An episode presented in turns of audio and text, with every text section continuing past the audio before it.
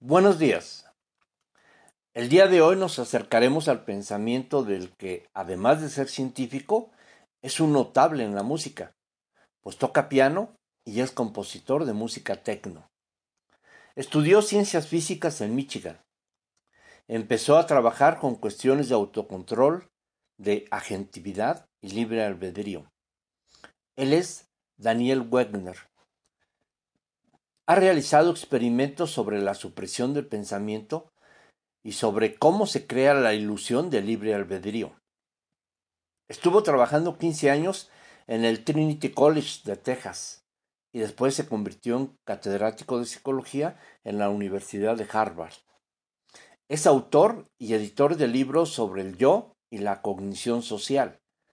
Además, es autor de los libros El oso blanco y otros pensamientos no deseados, de 1989, y La ilusión será la conciencia, editado en 2002.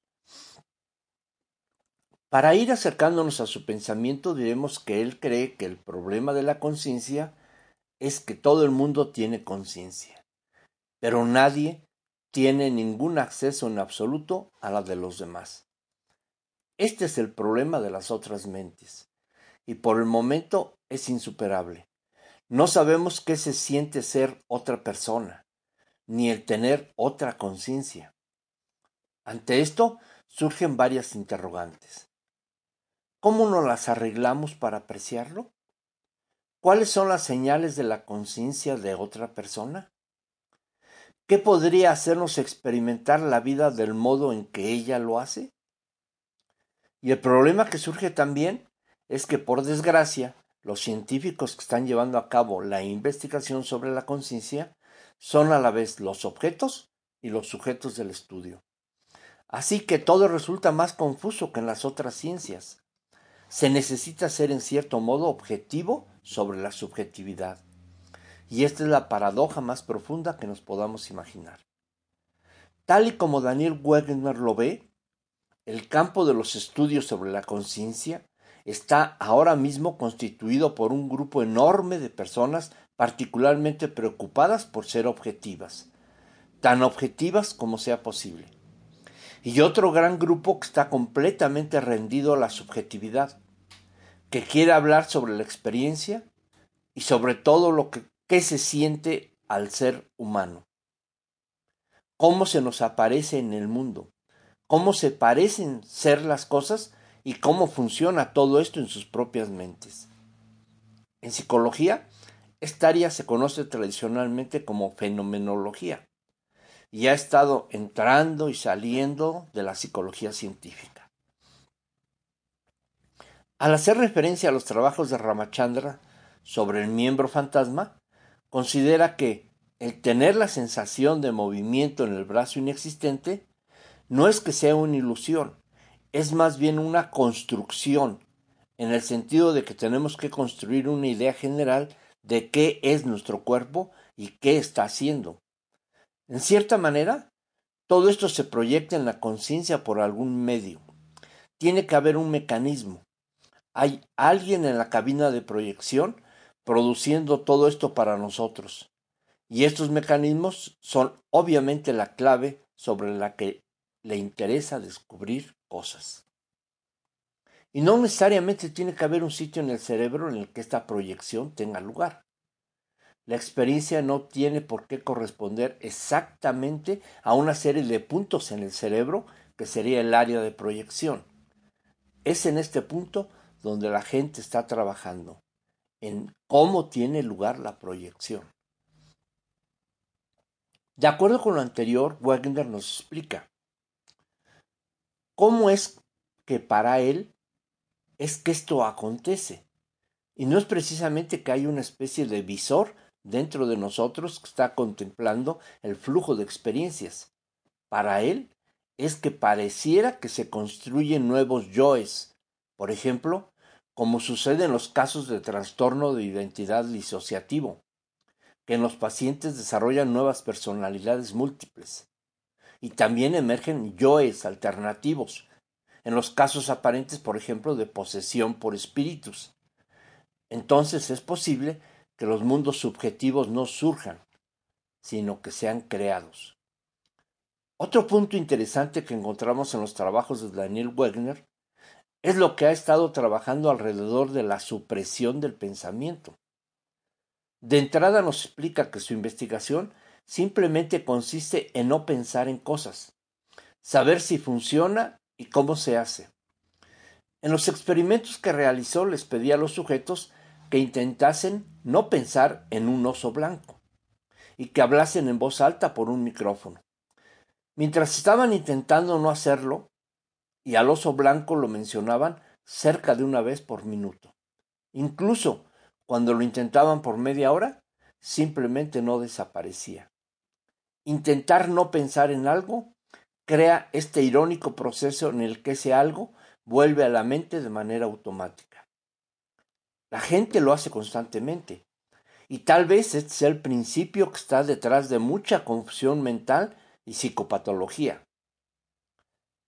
Si alguien intenta no pensar en algo que le provoca ansiedad, lo que ocurre es que se agranda en su mente y se hace más accesible durante todo el tiempo. La permanencia de esos pensamientos de ansiedad lo ejemplifica como un autobús escolar en donde cada rato los alumnos están molestando al chofer si ya llegaron a su casa. Siempre están corriendo hacia la parte delantera y cuanto más se los contiene, más y más molestos se vuelven. Si se limita uno a dejarlos salir, entonces se acabó. Tiene lo que querían y se pierden por ahí. Son pensamientos que no quieres tener y acaban por aparecer en todas las cosas que dices y de las que hablas con otras personas. Y entonces se convierten en pensamientos indeseados también para ellas. Considera que la sociedad tiene un montón de pensamientos indeseados que se transfieren de una persona a la otra por este deseo de evitación. Otro asunto muy interesante que Daniel Wegner ha trabajado es la indagación sobre el libre albedrío, pues nos cita una serie de experimentos que realiza junto a sus asociados y tiene una serie de conclusiones al respecto de los comportamientos a los que llamamos automáticos. Está trabajando en el sentimiento de actuar libremente. Está intentando entender cómo surge el sentimiento, porque no es una parte esencial de la acción. Muchísimas acciones parecen realizadas con el sentimiento de voluntad consciente, y sin embargo, no se sienten como si fueran hechas a voluntad. La teoría que nos presenta es que la mente produce acciones para nosotros y también produce pensamientos sobre estas acciones.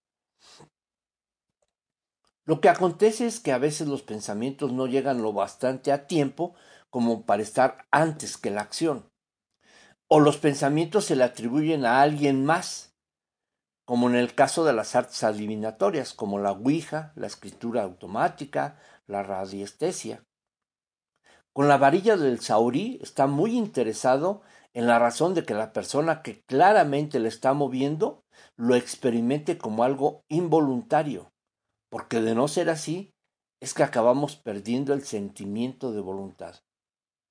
Daniel entiende, de acuerdo con sus investigaciones, que en nuestra vida corriente pensamos que vamos a hacer algo. Y entonces lo hacemos y decimos, oh, significa que mis pensamientos lo han causado mientras que en la realidad existe cierto tipo de proceso cerebral subyacente que causa simultáneamente que nuestra conciencia conciba que hace una intención y también la acción. Y acabamos pensando que hay una relación casual donde no hay.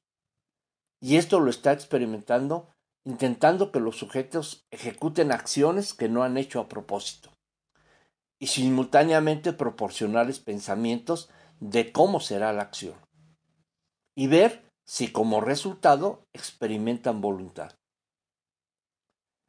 En los experimentos los sujetos están ahí ante pantallas con imágenes de varios objetos.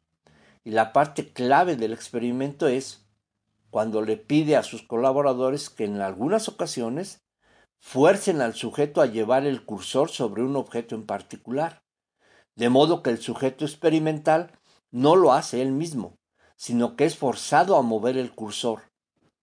El participante escucha el nombre del objeto por los auriculares un intervalo de tiempo antes o después de ser forzado a mover el cursor. Cuando es un segundo antes, afirma que él es el que lo movió intencionadamente. Pero si escucha el nombre del objeto mucho antes o después, no tiene esa experiencia. El hecho es que la conciencia no siempre sabe que, cuando un pensamiento o cuando una acción debería crear una experiencia de voluntad asociada a ella. Esta experiencia subjetiva es como la brújula de la mente que le indica hacia dónde va el cuerpo y nosotros estamos observando cómo se desarrolla todo el proceso. Mas no es la experiencia subjetiva la iniciadora de lo que está ocurriendo. Es como imaginar que andamos dentro de un complicadísimo robot que tiene millones de circuitos en su interior y que hace todo tipo de cosas interesantes. Hay un cierto disfrute que viene de saber qué es lo que va a hacer a continuación. Aunque haya algo dentro del robot que dice, ahora vamos a la izquierda, vamos a subir por la colina. Esta es realmente la situación en la que estamos con respecto a nuestras mentes. No es una ilusión deprimente la que tengamos una voluntad consciente. Está trabajando en el sentimiento de actuar libremente. Está intentando entender cómo surge el sentimiento, porque no es una parte esencial de la acción. Muchísimas acciones parecen realizadas con el sentimiento de voluntad consciente, y sin embargo no se sienten como si fueran hechas a voluntad. La teoría que nos presenta es que la mente produce acciones para nosotros.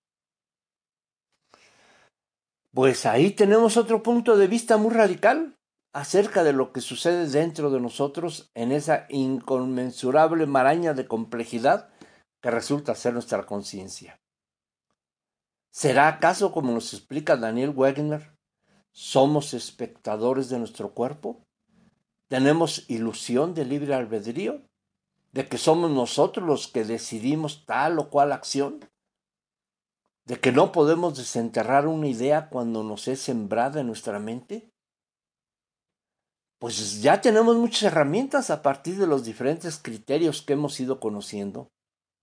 Nos toca ahora hacer y vivir la experiencia de hasta dónde esos pensamientos corresponden con nuestra realidad. Nuestra realidad. Los dejo trabajando mientras les hago la invitación a estar el próximo martes con nuevos planteamientos sobre la conciencia. Ah, y no olviden asistir al café filosófico de los miércoles a las seis y media en el café Evaluna de Islahuaca. Que esta sea la mejor semana para ustedes.